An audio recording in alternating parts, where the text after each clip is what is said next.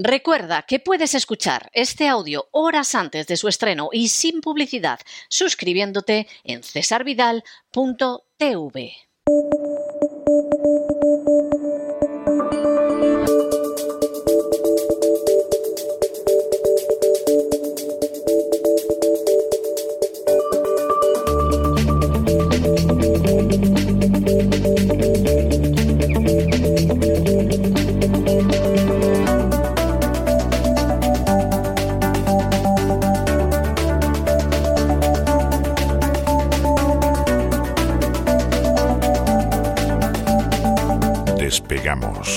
Con Lorenzo Ramírez.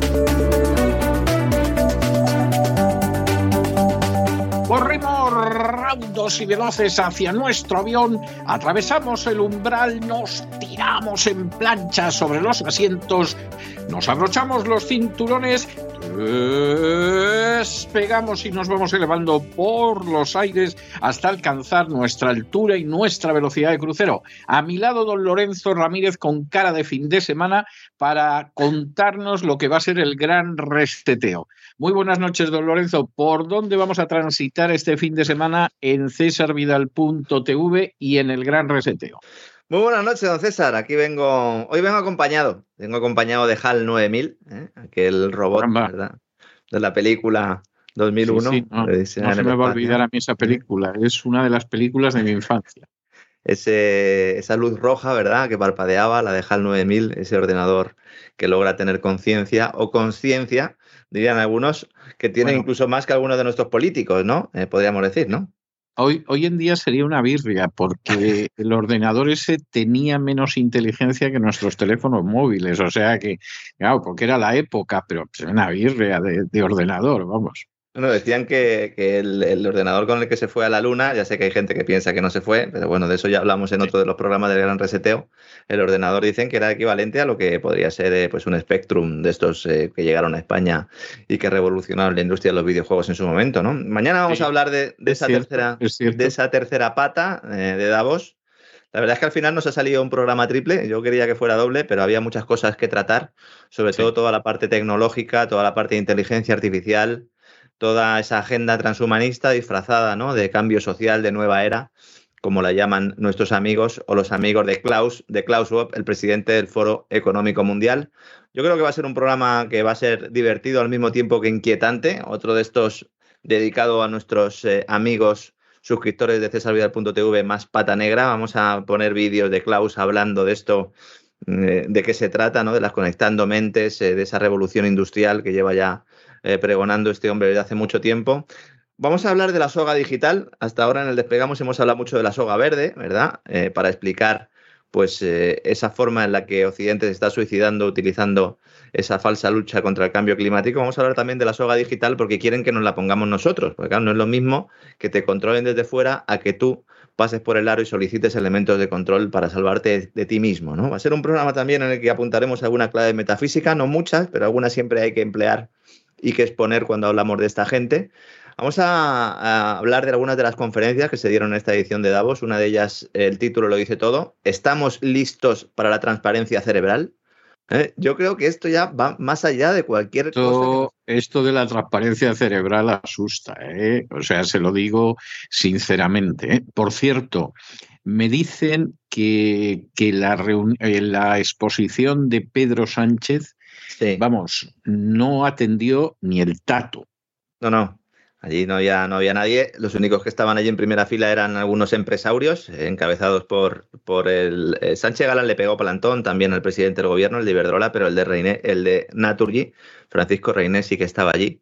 Eh, este hombre que, como he comentado en alguna ocasión, con la boca pequeña, pues quiere o aspira a suceder a Isidro Faina en el trono de las Torres Negras de la Caixa, de la Caixa del Imperio financiero catalán. Este sí estaba allí porque sabía lo que estaba jugando, sobre todo lo que se puede jugar en el futuro. ¿no? Efectivamente, Pedro Sánchez ahí no tuvo ningún predicamento, pero luego aparte de las eh, comparecencias de los grandes líderes, eh, de todo el tema de Ucrania, del resto de eh, contenidos que hemos ido avanzando en los otros dos programas, hay una agenda transhumanista que ha permanecido un poco más, quizás soterrada, y que yo quiero mañana exponer. Vamos a ver algunos de los vídeos que se pusieron en, en esas conferencias. También veremos alguna presentación que otra bastante inquietante hablaremos de ese concepto de la aldea global, el Global Village, el pueblo global, la aldea global que recoge de McLuhan, de Marshall McLuhan, el Foro Económico Mundial, para presentar el metaverso. Ellos ya no le llaman metaverso porque son conscientes de que Facebook está teniendo muchos problemas a la hora de desarrollarlo.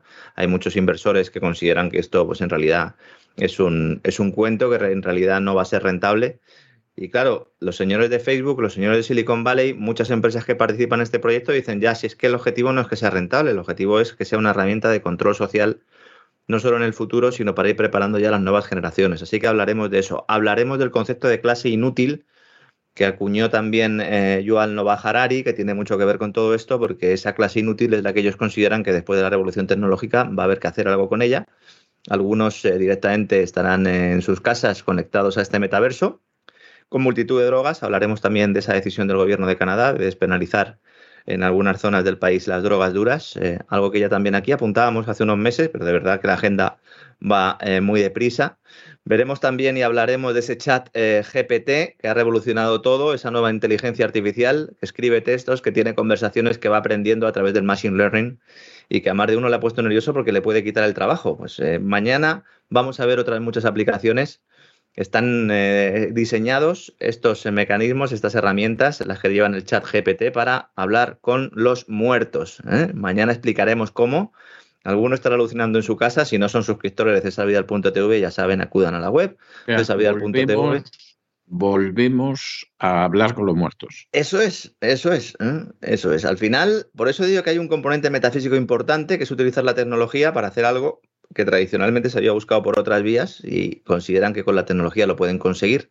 Hablaremos de las ciudades candidatas a, ciudades inteligentes, esas ciudades de 15 minutos, esas cárceles modernas, cárceles digitales, de las cuales también hemos hablado aquí en, en este programa y luego acabaremos comentando un poco las conferencias que tuvieron que ver sobre todo con ese futuro de la democracia y con invitados estrella que realmente demócratas tienen poco, aunque se hagan pasar por ellos. Un programa completito con el que espero ya cerrar estas tres ediciones de Davos para meternos ya la semana que viene en geopolítica un poco más dura. Están pasando muchas cosas en Irán, están pasando muchas cosas en Ucrania, están pasando muchas cosas en muchos países y yo creo que ya pues tenemos que dar por cerrado este capítulo, no sin entrar a fondo en los planes de Davos para esta eugenesia transhumanista, esta tecnocracia globalista basada, ellos creen, en el control mental. Bueno, pues, pues yo creo que va a ser para no perdérselo, vamos, para, para estar absolutamente encantado de, esta historia. Alguno a lo mejor acaba, acaba, alguno a lo mejor acaba apagando Alexa, ¿eh? en lugar de tenerlo todo el día encendido. Eh, puede ser, yo nunca lo he tenido. Nunca lo he tenido y confieso que me da repelús porque alguna, alguna persona que conozco sí que lo tiene y yo cuando de pronto decía Alexa no sé qué, mire, a mí me daba aquello como que no estábamos solos, ¿no? O sea, una cosa muy, muy poco agradable, le soy sincero. En fin, un abrazo muy fuerte, don Lorenzo, y nos encontramos este fin de semana en el Gran Reseteo. Un fuerte abrazo, don César, hasta mañana.